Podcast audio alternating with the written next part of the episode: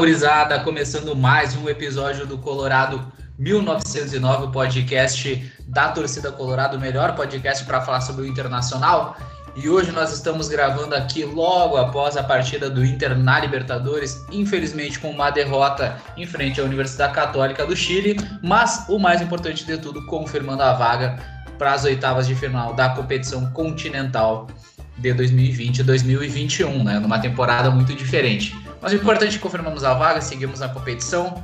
E a gente vai discutir bastante agora, aqui junto com o Giovanni e o Diego Paim, que estão gravando aqui comigo, sobre o que foi essa partida do Inter e o que a gente projeta para Libertadores e também sobre a temporada colorada, né? Porque passando agora para as oitavas de final, isso daí influencia no nosso calendário.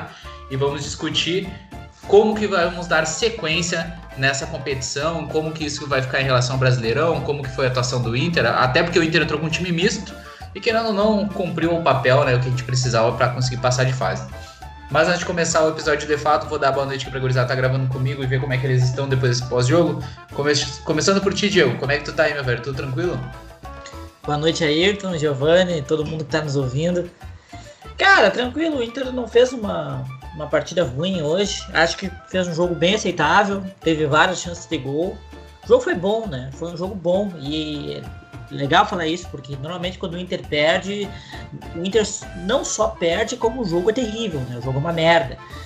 E hoje não, o jogo foi bom e o Inter arriscou perder o jogo, né? De, ali pela metade do, do, segundo tempo, quando o Grêmio estava perdendo para América de Cali em Porto Alegre, o Inter arriscou perder o jogo. Foi para cima, abriu espaço. E aí o jogo foi bem pegado, né? Chances dos dois lados. Um time fez a chance e o outro não fez.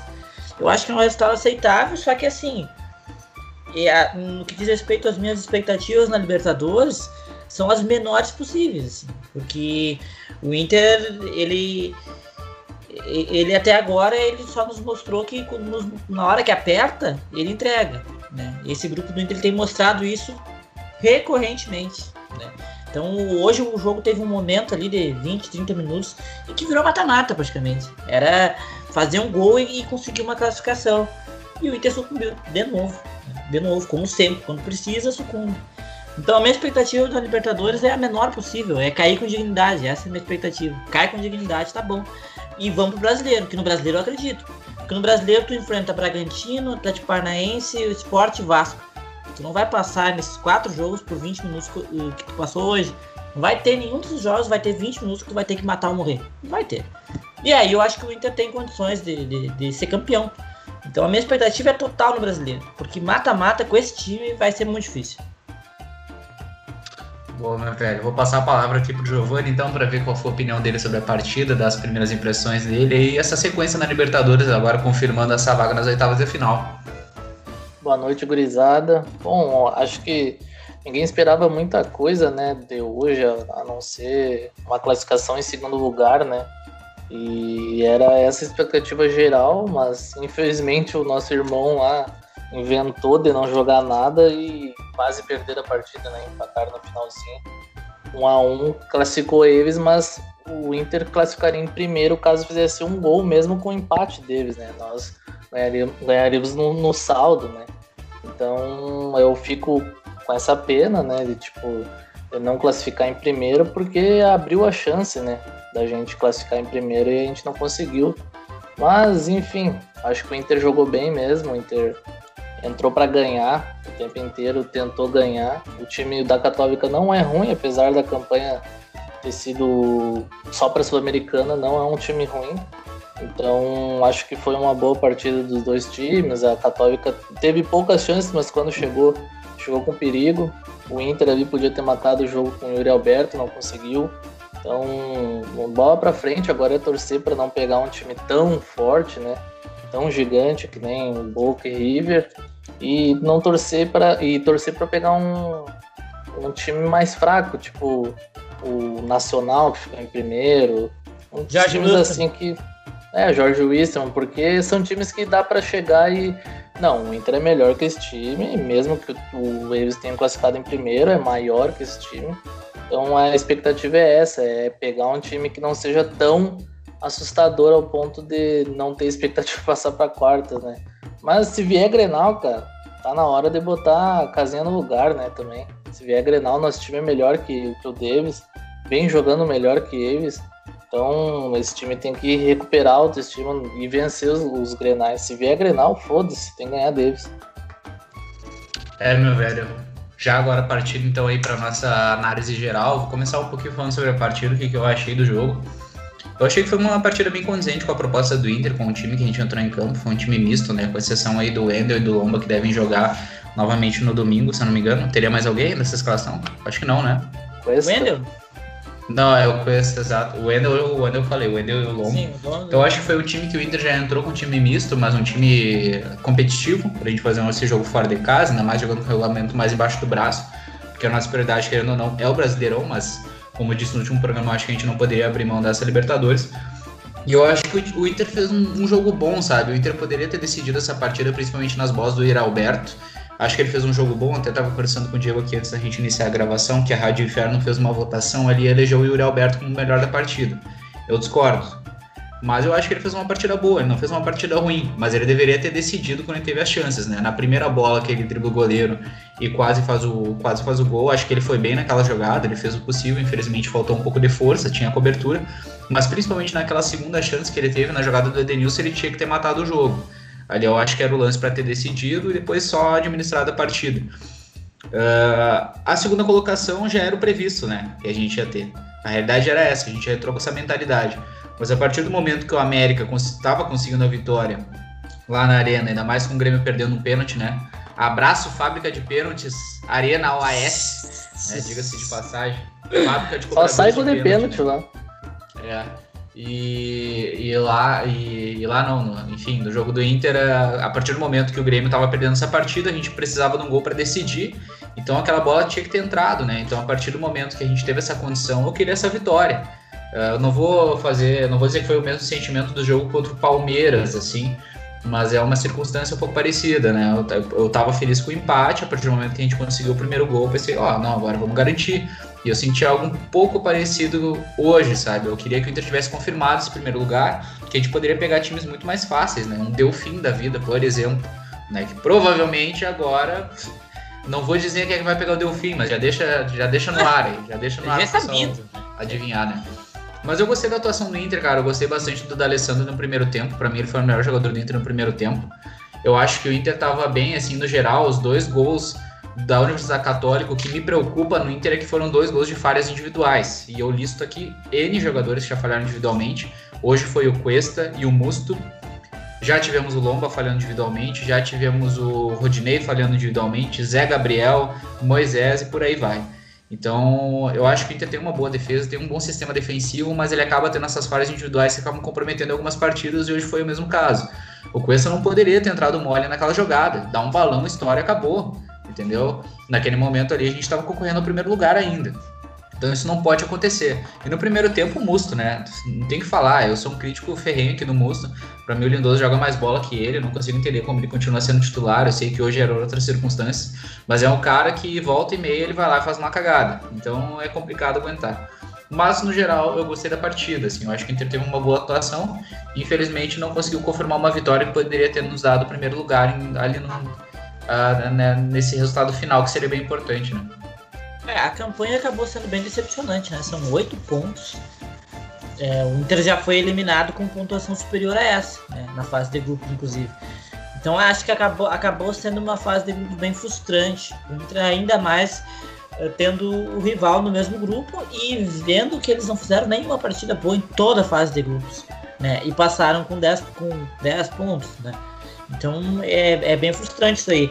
E a falha no gol, nos gols do Inter, assim, é, é impressionante, assim. Eu não acho que o Inter tem um bom sistema defensivo.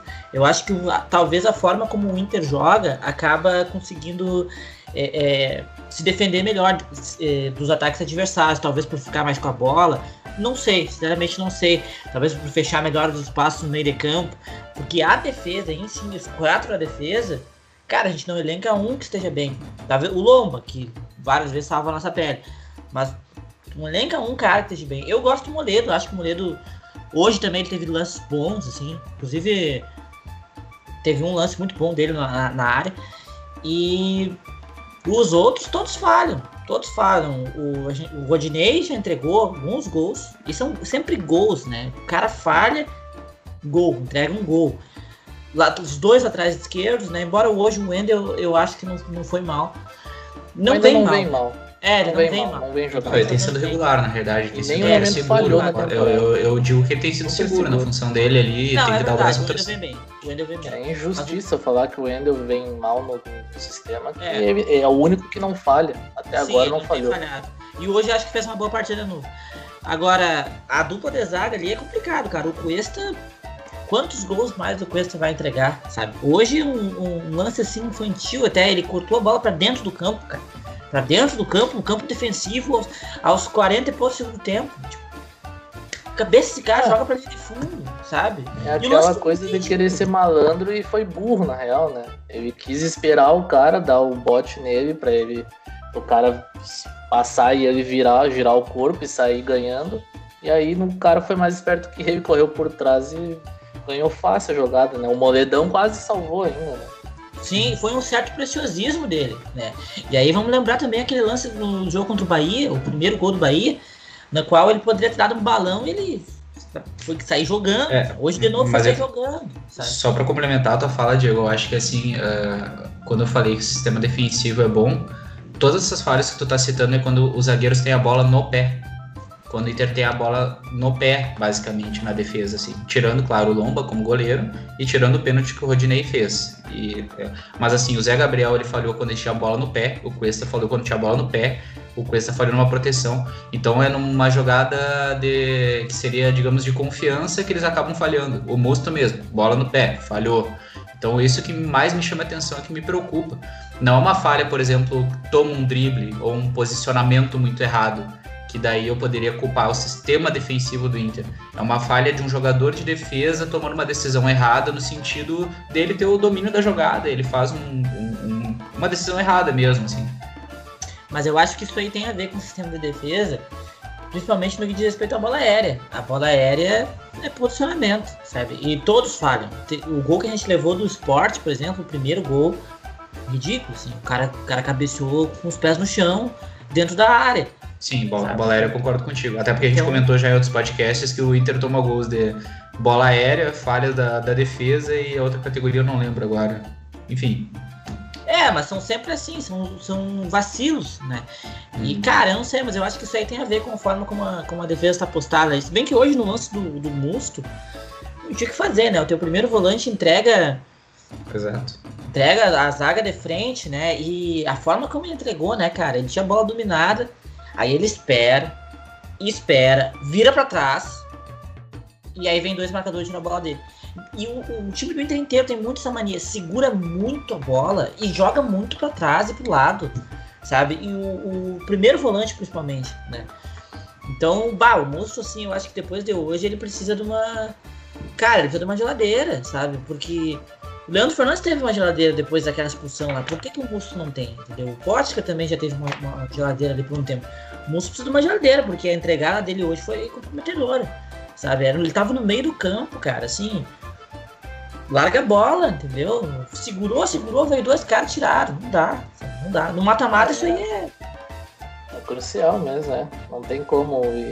Eu, eu acho que a defesa do Inter é boa, eu me apego muito aos números assim é a melhor defesa do ano entre os times brasileiros, então algum mérito tem. Pode ser o sistema de jogo do Inter, pode ser o que for, mas em números a defesa do Inter é a melhor. Mas eu concordo que vem sofrendo gols, sempre são gols em falhas individuais. É, hoje eu até acho que foi mais azar do que ah, o Musto rachou, porque a bola bateu no Cuesta e encobriu o Lomba. Tipo, bizarro aquela bola ter entrado, sabe? O cara deu um dedo um bicudo a gol e entrou. Então, se, se essa bola vai a gol sem pegar ninguém, o Lomba com certeza fazia defesa. Então, acho que foi mais azar. Claro que teve a rateada do Musto, mas a defesa estava bem postada e o cara arriscou o chute e teve a sorte. Mas já, já o segundo gol aí sim, aí foi total preciosismo do Cuesta, né? Mas eu acho que passa muito por ele, assim. Que o Cuesta vem mal o ano todo. E não importa se o Inter joga bem, o Cuesta mesmo assim é um pouco inseguro, sabe? Eu sinto ele bastante inseguro, não tem confiança mais. Até às vezes ele ele ainda dá os botes certeiros dele, ele se antecipa bem na jogada, mas quando ele quer dar esse toque a mais, parece que ele tá se complicando, sabe? Tipo, e hoje foi de novo isso, ele quis segurar lá atrás e acabou entregando um gol que matou o Inter, né? Porque o Inter ainda tinha chance ali de, de se classificar. Mas bola pra frente, agora o Inter tem um brasileirão aí pela frente, a Libertadores eu acho que não vai, o Inter não vai muito para frente, mas é aquela coisa, né? Enquanto o Inter estiver disputando, a gente vai ter esperança, né? Até pegar um Flamengo da vida, um River da vida, a gente vai ter esperança. Porque os outros times também não, não mostram algo que, que é melhor do que o Inter, sabe? Claro que em pontuação o Inter foi ridículo, mas o grupo inteiro foi bem fraco, sabe? Eu acho que acabou sendo prejudicado bastante pela parada, assim. E a dupla, quando jogou, quando jogou o Grenal de novo no Beira Rio, foi um Grenal fraco, tecnicamente. Então eles já estavam no momento em baixa, diferente do primeiro clássico, que foi um Grenal lá e cá, os dois tendo chance de vencer, principalmente o Inter. E no segundo Grenal no Beira Rio foi, foi decepcionante. Então acho que isso ditou assim a fase de grupo da dupla e o, o Grêmio levou a melhor, né? Conseguiu ter a sorte, competência também de ter nos vencido, senão a gente estaria em primeiro hoje. Se a gente tivesse pelo menos empatado, a gente estaria hoje melhor colocado, talvez entraríamos mais tranquilo hoje. É o que eu posso dizer sobre, sobre essa fase de grupos, assim, arrematando junto com a partida de hoje, a classificação final do Inter, é que o gol essencial de toda essa campanha foi do Bosquilha contra o América no Beira Rio. Isso mudou completamente o panorama, porque de lá para cá, querendo ou não, a gente teve derrota no Grenal, a gente teve empate fora de casa com a América de Cali e perdemos para a Universidade Católica. Então, eu, que nem eu disse, eu acho que hoje não foi um jogo ruim, a gente jogou o regulamento embaixo do braço, etc. Centrais com o time titular e precisando, eu acho que seria outra partida. Mas aquele gol foi essencial, assim, porque mudou completamente o panorama. A gente conseguiu se classificar muito por causa disso. Eu lembro que logo depois daquela partida, teve uma, uma análise falando sobre como seriam as classificações. Não sei se foi depois desse jogo, depois do Grenal, mas acho que foi depois dessa partida, falando que ah, com 9 pontos poderia se classificar, com 10 se classificaria em segundo e 11 ou 12, 13, sei lá, se classificaria em primeiro. No fim, se classificou com 8. Né? Então foi uma pontuação, como o Diego falou, uh, relativamente baixa, né? Até no final das contas, com o gol do Grêmio no final do no último lance da partida, o próprio América, que estava poucos momentos antes uh, sendo eliminado por saldos de gols em relação ao Inter, ficou fora da própria Sul-Americana, para ver como o grupo foi embolado, né? Quem entrou, acabou entrando foi a Universidade Católica ali já com o jogo finalizado. Então acho que foi um grupo que acabou sendo mais. Era, era um grupo difícil, né? A gente já tinha essa previsão lá atrás, pela dupla Grenal, pelos outros times, que são times que têm certa expressão no, no futebol internacional.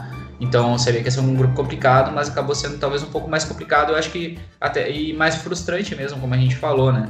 Porque, por exemplo, se a gente pegar a derrota que o Inter teve hoje para a Universidade Católica, foi uma derrota circunstancial, em falhas individuais. Os dois gols, como o Giovanni falou, tiveram as falhas, mas foram dois gols bruxos, assim, sabe? Teve a falha do Musto, daí a bola desviada entrou. O segundo lance mesmo, ele deu uma bicicleta que ele pegou até meio errado na bola, bateu na trave e entrou, sabe? Então, é, foi. Cara, acontece, futebol, né? Mas a questão é que agora o Inter passando em segundo pode pegar qualquer um dos primeiros, né? E, e é só para a gente pontuar que a gente pode pegar. Eu já digo aqui, já adianto que, na minha opinião, metade dos enfrentamentos seriam interessantes. Passa a lista completa, né? Dos primeiros colocados. Em primeiro passou Flamengo, Palmeiras, Jorge Wisterman, River, Grêmio, Nacional, Santos e Boca. Desses oito times que passaram, quatro deles que eu gostaria de pegar se pudesse ter uma preferência, seria Palmeiras pela fase e por não firmar em mata-mata, Jorge Wilstermann, Nacional e o Santos. Então acho que esses quatro enfrentamentos, se a gente conseguir no sorteio, seria mais interessante. E os times que passaram em segundo lugar foram Independente Del Vale, Guarani, Atlético Paranaense, LDU, Inter, Racing, Delfim e Libertar. É, só babinha, né? Segundo colocado, só babinha, impressionante. O Inter é o. Eu acho que o Inter vai acabar sendo o segundo colocado que ninguém quer enfrentar, né? Imagino. Porque os outros é, segundos colocados. É, mas é eu acho que tem alguns times mesmo sendo segundos, assim. A, a, pontuação dos segundos colocados foi bem melhor do que a do Inter, por exemplo. O Inter só, só. O Inter é o pior segundo? Não, é o Libertar e o Delfim. Conseguiram ficar com sete pontos os dois. E o Inter é o, é o terceiro pior com oito, né? Mas com certeza o Inter vai ser o time que ninguém vai querer pegar caso tenha ficado em primeiro, né? Mas eu concordo contigo, Ayrton. Eu acho que desses times aí que tu citou, são os que o Inter pode mais enfrentar de, de igual para igual, sabe? O Palmeiras muito por, pelo, até por não ter um técnico, né? Isso aí ajuda. Eles até têm um elenco forte aí, mas não não vem firmando no brasileiro. O próprio brasileiro não ganha já as quatro rodadas, eu acho, se eu não me engano, estacionou lá em oitavo, nono lugar, tá bem abaixo. Sim. Então é um time que o Inter também está acostumado a pegar, né? Já vem de grandes enfrentamentos aí. Ano passado pegamos eles na Copa do Brasil. Então eu acho que esse, o dos brasileiros, junto com o Santos, seria o mais, mais tranquilo, né? Até o, o, o Grêmio, a gente, se a gente estivesse numa fase boa em Grenais, eu diria que era o Grêmio. Mas como não estamos, né? Não, eu acho é, que entra um pouco o fator mata-mata aqui, né? Porque como eu falei, falei antes, o Palmeiras é um time que nos últimos anos ficou reconhecido por não firmar em mata-mata, né? Isso eu acho que pesa pra cima deles também. É, eu acho que sim, cara, mas eu não sei, eu não gostaria de pegar o Palmeiras, não. Eu gostaria de pegar ou Nacional, ou Santos, ou Jorge Wilson. Jorge Wilson seria, né, como diria o, o, diretor do Corinthians, um presente de Deus. Né? Jorge Wilson seria, seria ótimo. Né? Claro, vai decidir na, na, Bolívia, né? Não é fácil jogar lá e tal. É chato, viagem longa. É a primeira vez que eles passam para as oitavas, não é? Não, não, já não, chegaram. Eles eliminaram o Galo. até as quartas, cara. É, eliminaram o Galo em 2017. É.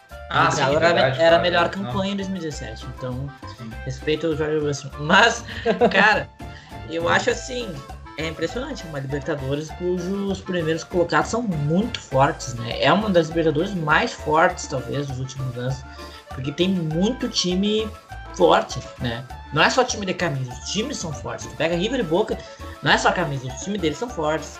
O Flamengo, o time é forte. O Grêmio hoje tá mais a camisa, porque o time vem cambaleando, mas nos últimos anos, né, mostram que eles podem chegar longe. O Palmeiras tem um time forte. Embora né, não esteja no bom momento, eles têm qualidade pô, já foi cinco, é muita coisa, sabe? No segundo colocado, acho que a gente pode dizer que tanto o Inter, né, quanto o Racing tem times fortes também. É LDU um time chato. Então, pô, são é, Eu diria que, que dos segundos colocados eu colocaria quatro times aqui, principalmente, que são times mais complicados de pegar, né? Que seria Independente do Vale, LDU, Inter e Racing, né? Tanto que a Independente do Vale, é. querendo ou não, tocou cinco é. no Flamengo, né? Não, claro, Independente do Vale, tipo, eu entendo, eles já chegaram numa final, né? Eliminando o River e Boca em 2016 e ganharam o Sul-Americano no passado. Mas, cara, é o Independente Del Vale. Eu, assim, Libertadores é foda. Tipo, eu, eu entendo que bom, bons trabalhos e bons times sempre podem vencer, sempre. Mas em Libertadores é mais difícil. A gente já viu, né? Teve gente aí que ganhou Libertadores ganhando só contra times organizados, bom, mas que não tinha expressão nenhuma. E eu acho que isso aí pesa na Libertadores. Independente Del Vale, eu, se tivesse passado em primeiro com o Inter, eu gostaria de pegar, sim, aceitaria, tranquilo.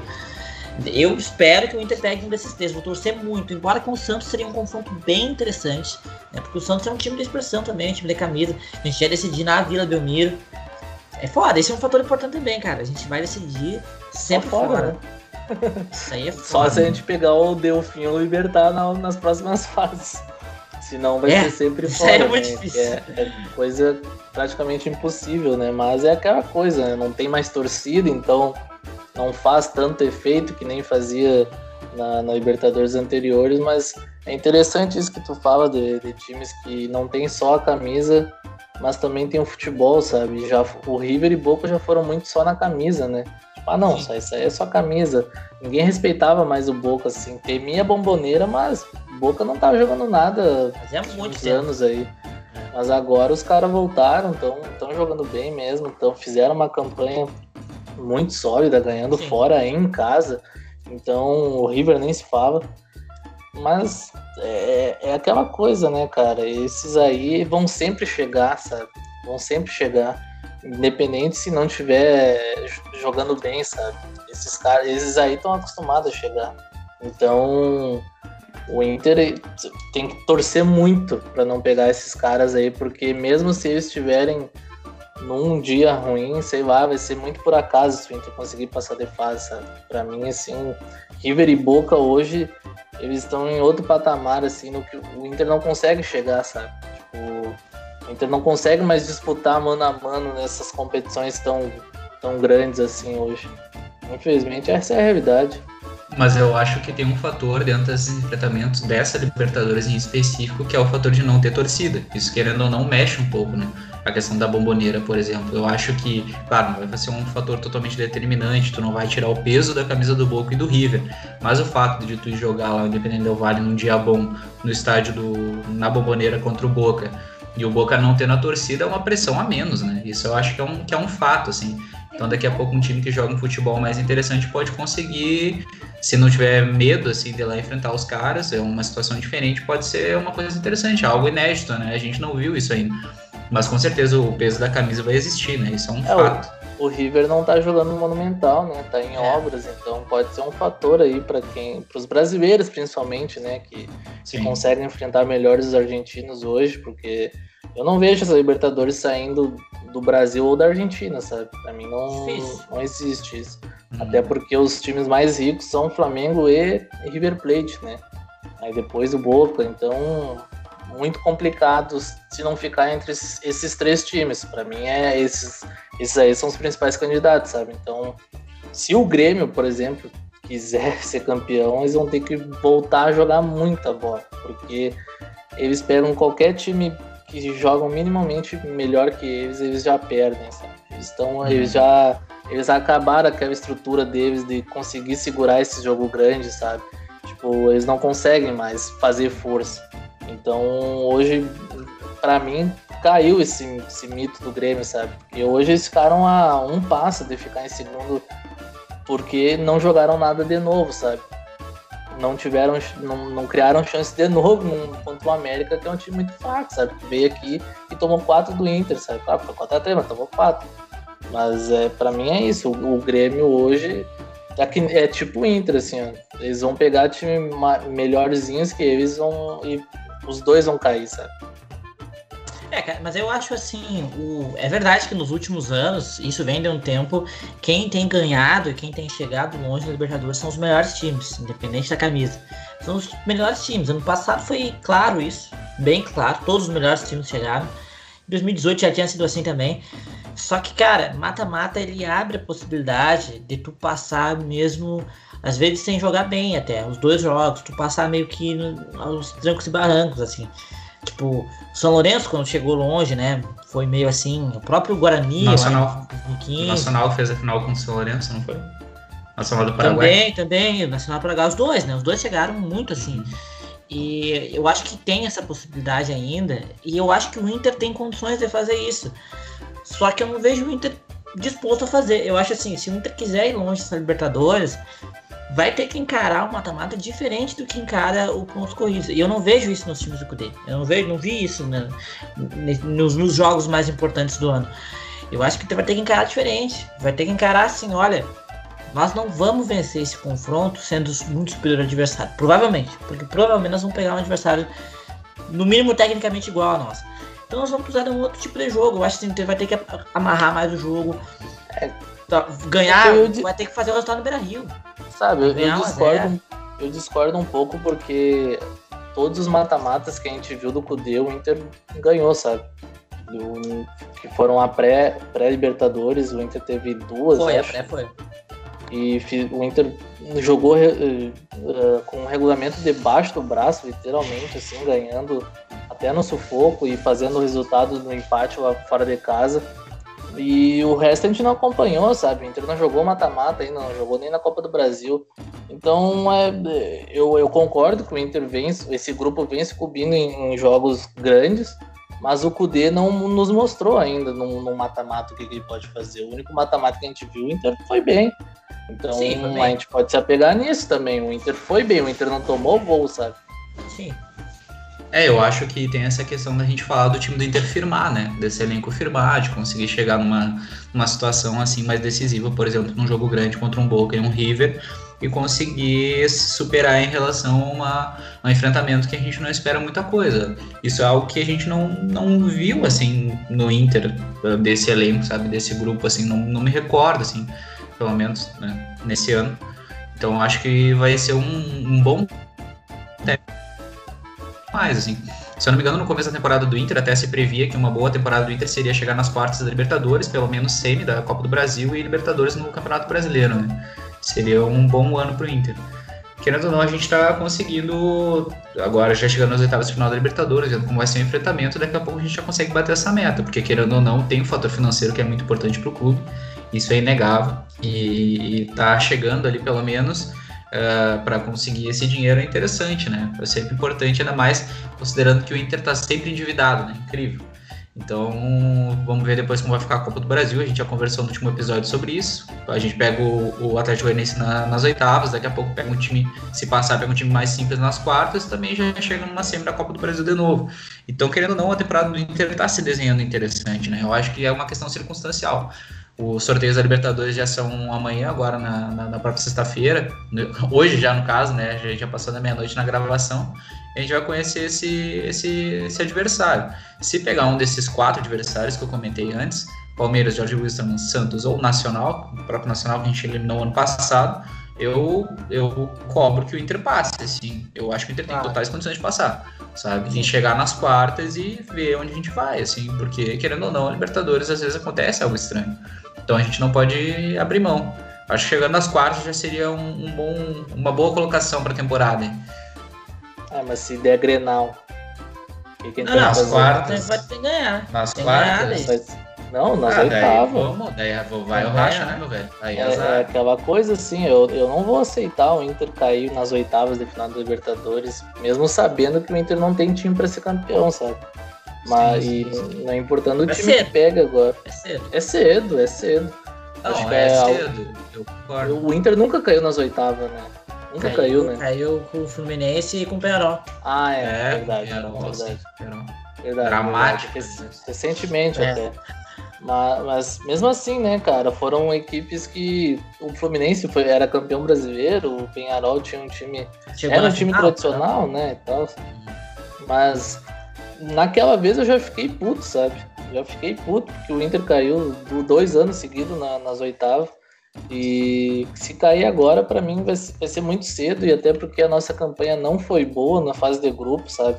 Então isso já dá uma desanimada, e se cair na, na, nas oitavas, para mim vai ser uma campanha muito ridícula, assim, tirando Mas...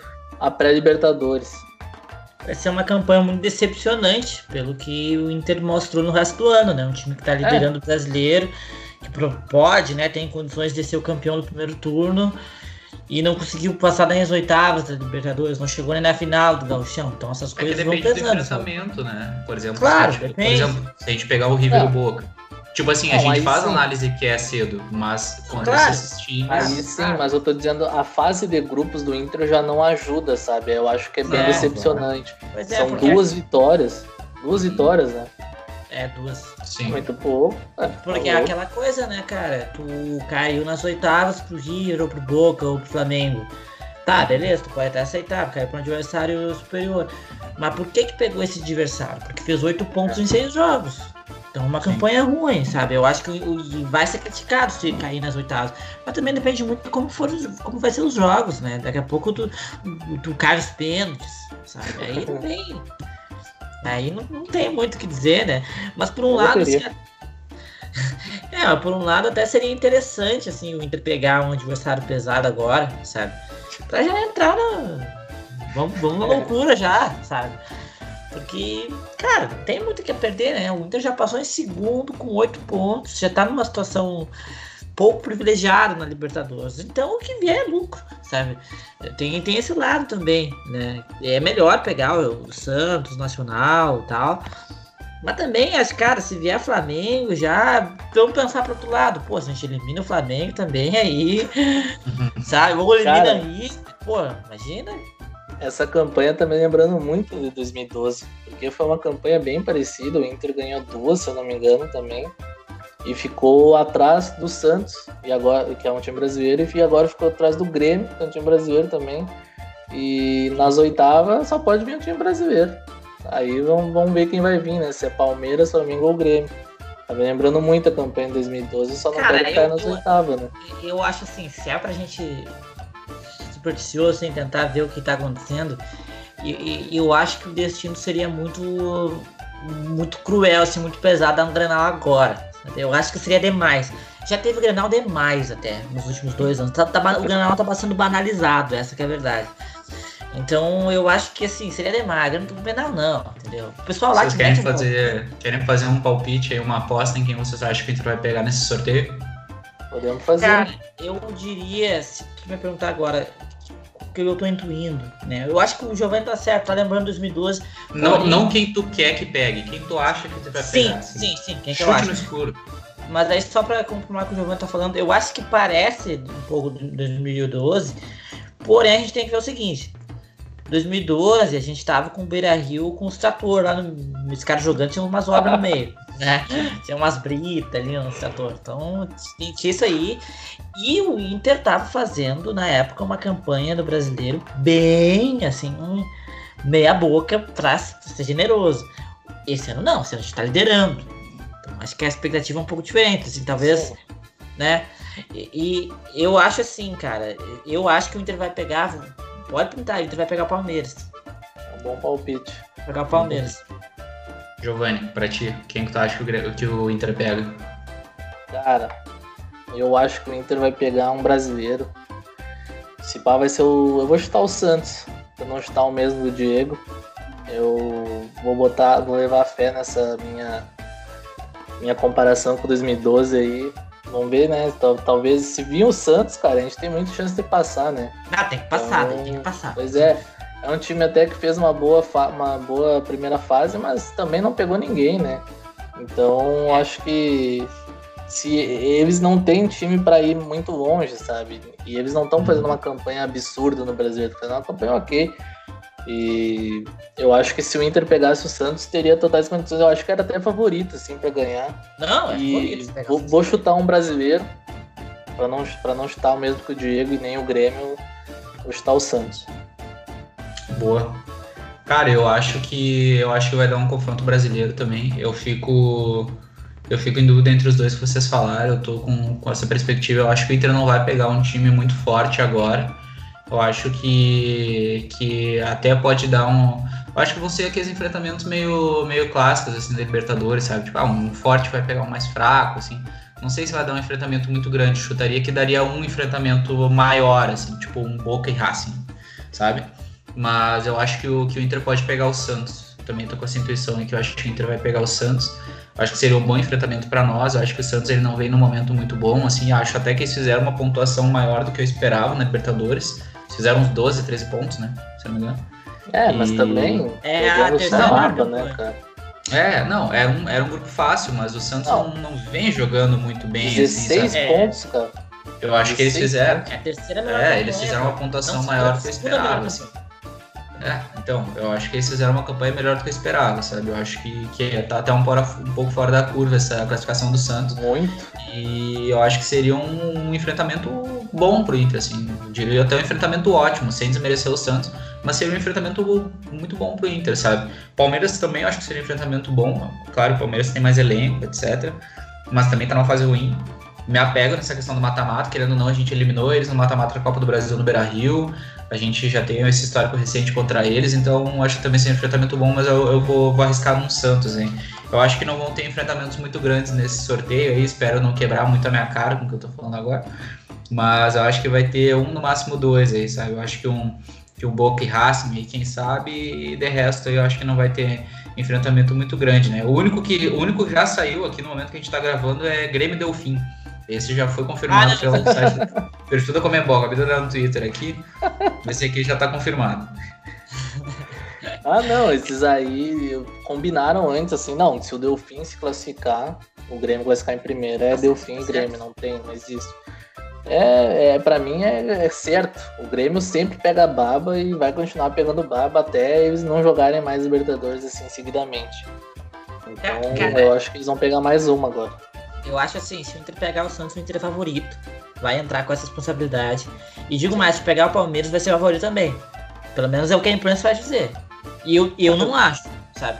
Mas eu acho que o Inter vai entrar contra o Palmeiras como favorito. Eu acho um confronto muito difícil esse.